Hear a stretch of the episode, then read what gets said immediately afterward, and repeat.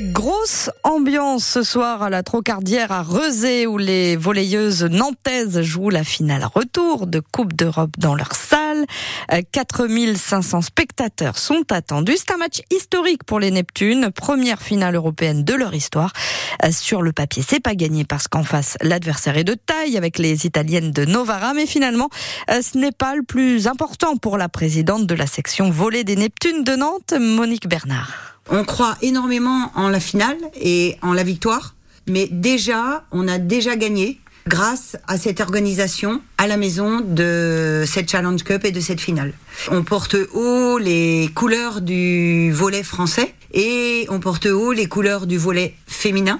On sait déjà que notre salle est pleine, donc euh, le public a déjà répondu présent et c'est une grande victoire pour nous puisque je pense qu'on est à 60% de remplissage en plus à l'étape d'aujourd'hui par rapport à la saison dernière. Donc ça veut dire que le sport au féminin attire, qu'on fait venir des gens dans nos salles. Et ben, cette finale récompense euh, tout notre travail. Les Neptunes de Nantes contre les Italiennes de Novara. La finale de Coupe d'Europe démarre à 20h à la salle de la Trocardière à Rezé. Le Sénat se prononcera cet après-midi sur l'inscription de l'IVG dans la Constitution. Et c'est loin d'être une formalité avec la droite qui freine des quatre fers sur ce texte. Il y a quelques semaines, le président du Sénat, Gérard Larcher, se disait hostile à l'inscription du droit à l'avortement euh, dans la Constitution au motif que celui-ci ne serait pas menacé en France. Alors qu'en est-il dans les faits Joël Balèche-Allard nous éclaire. Elle est présidente du Collège national des gynécologues et obstétriciens français. L'immense majorité des gynécologues et obstétriciens français sont favorables au droit à l'IVG. Malheureusement, il reste quelques exceptions. Après, moi je pense que plus qu'une opposition, il y a un problème dans l'accès à l'IVG en France. Nous n'avons pas assez de moyens, c'est une certitude.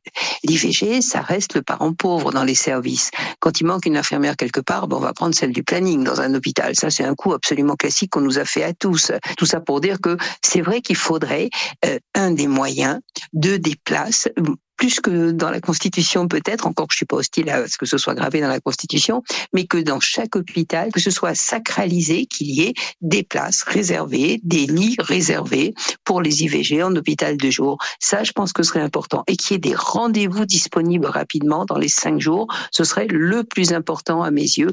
Et l'accès à l'IVG, c'est vrai qu'il n'est pas aussi facile qu'il devrait être en France. Les interruptions volontaires de grossesse sont en augmentation ces dernières années.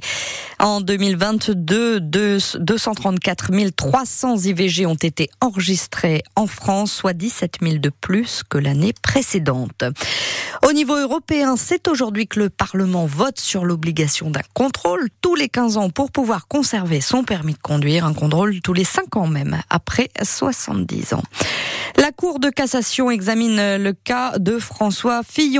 Euh, ce, ce matin, le Sartois, ancien Premier ministre, condamné à 4 ans de prison, euh, dont un an euh, ferme et 375 000 euros d'amende dans l'affaire des emplois fictifs de sa femme Pénélope, lui dénonce notamment une procédure trop rapide avec des pressions exercées sur le parquet national financier.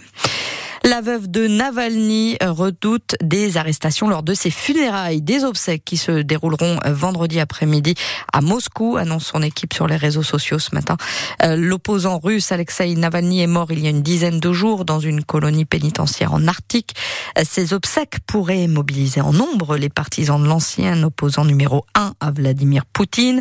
Une épine dans le pied du Kremlin qui se prépare un nouveau sacre à l'issue d'un scrutin présidentiel sans opposition prévu dans euh, moins de trois semaines. Une voiture fait des tonneaux ce matin à Givran en Vendée. C'est près de Saint-Gilles, Croix-de-Vie. Il n'y a, pas d'autres véhicules impliqués dans cet euh, accident. Une femme de 50 ans a été transportée dans un état euh, très grave à l'hôpital de Chaland. Le tram-train fête ses 10 ans. Inauguré le 28 février 2014, il y a 10 ans, jour pour jour. La ligne SNCF Nantes-Châteaubriand reprenait vie après 30 ans de fermeture. Et aujourd'hui, le tram-train, c'est en moyenne 3000 voyageurs par jour. La gare de Nord-sur-Erdre est d'ailleurs la plus fréquentée.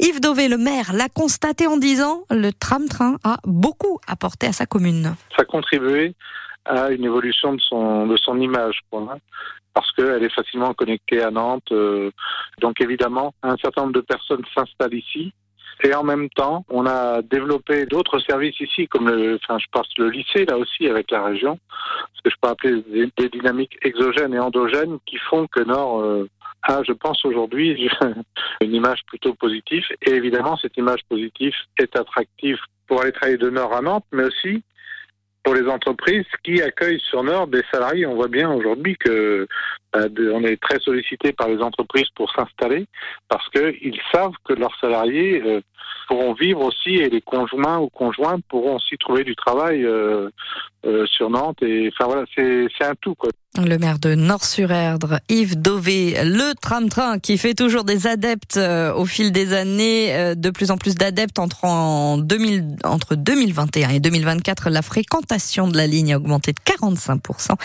À partir de décembre prochain, il y aura même 5 allers-retours de plus euh, chaque jour entre Nantes et Nord-sur-Erdre. On parlait déjà de Coupe d'Europe en début de journal avec les volleyeuses nantaises. Coupe d'Europe toujours, mais cette fois en handball. Le HBC Nantes est qualifié pour les quarts de finale après sa victoire contre Jabzé en Pologne, 31 à 22. Grâce à la défaite d'Hanovre, les Nantais sont même sûrs de terminer premier de leur groupe avant leur dernier match du tour principal qui se jouera la semaine prochaine. Et puis là aussi, c'est du lourd. On parle encore et toujours de Coupe d'Europe. Mais cette fois, pour les jeunes du FC Nantes, les U19 sont en Autriche pour affronter le Red Bull Salzbourg en huitième de finale de la Youth La Ligue des champions des euh, moins de 19 ans. Une victoire et les Canaries pour y rejoindre les quarts de finale. Le match démarre à 15h. Et puis, un ancien du FC Nantes euh, qui revient victorieux de la Coupe d'Afrique des Nations en tant que sélectionneur de la Côte d'Ivoire. Emers Faé est à Nantes cet après-midi. L'enfant de Malakoff revient dans son quartier. Il sera cet après-midi au gymnase de Malakoff entre 14 et 16h pour rencontrer des jeunes du quartier.